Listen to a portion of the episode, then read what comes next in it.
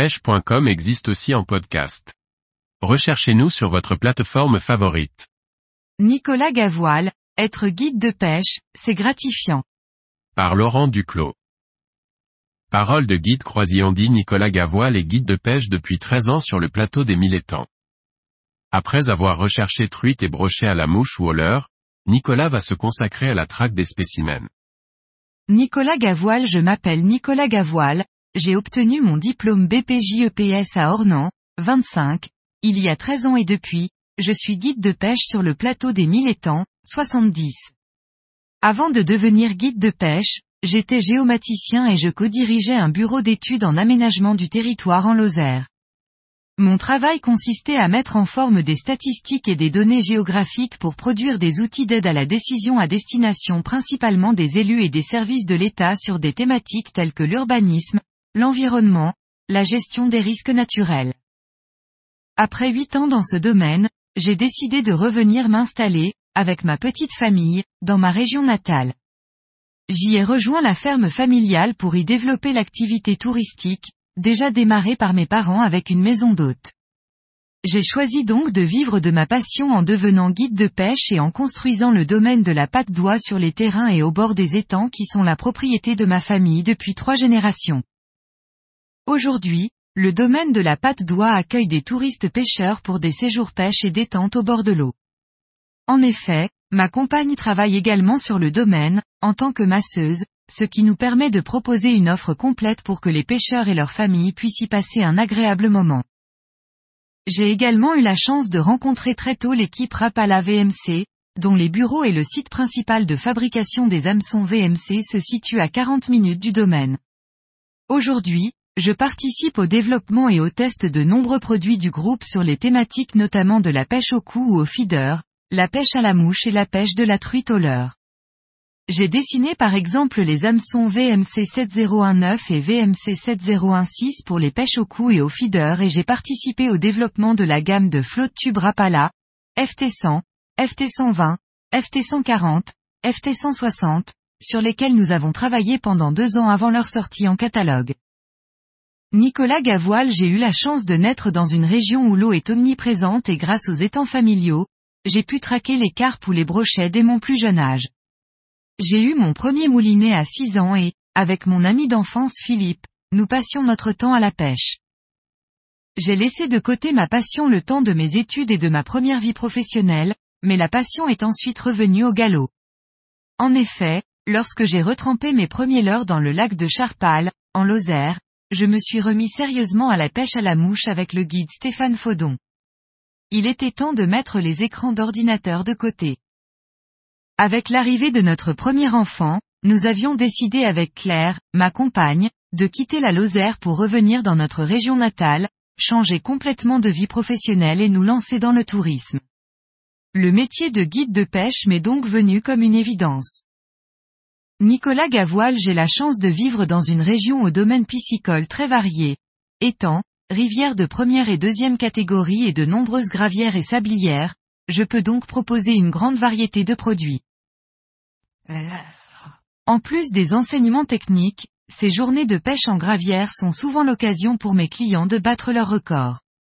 Par exemple, lors du dernier guidage de la saison 2022 en gravière, les records sont tombés pour Bernard et son fils qui posent devant l'objectif avec 4 carpes de plus de 20 kg dans la journée dont une qui passe les 27 kg. Enfin, j'organise des colonies pêche à destination des adolescents.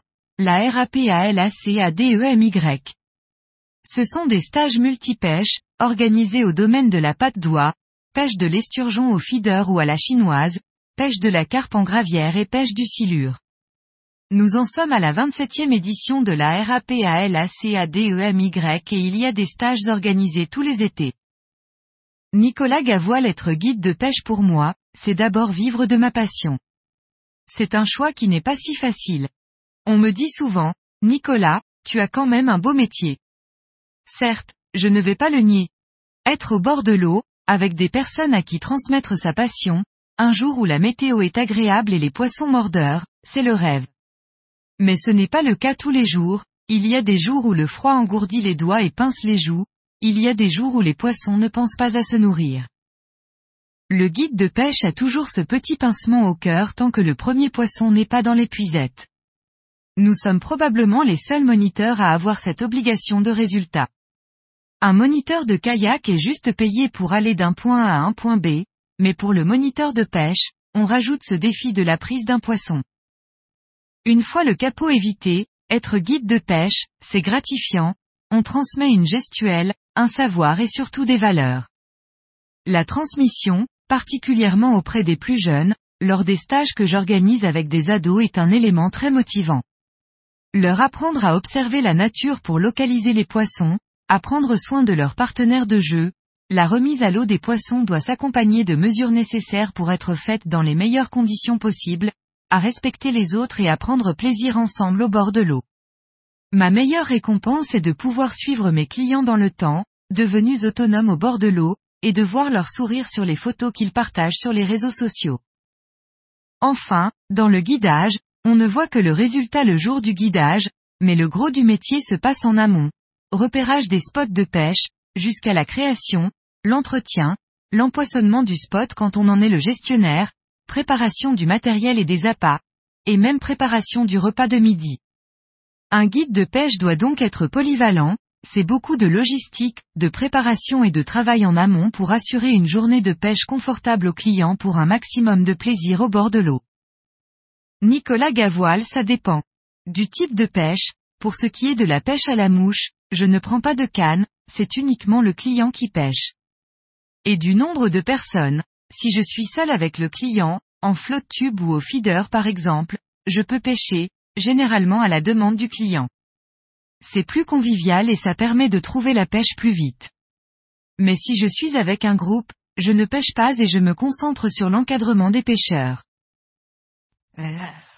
Nicolas Gavoil quand on gère un domaine de pêche, il y a pas mal d'occupations en dehors du guidage, tâches administratives, marketing, développement et mise à jour des sites internet, tournage de vidéos, etc.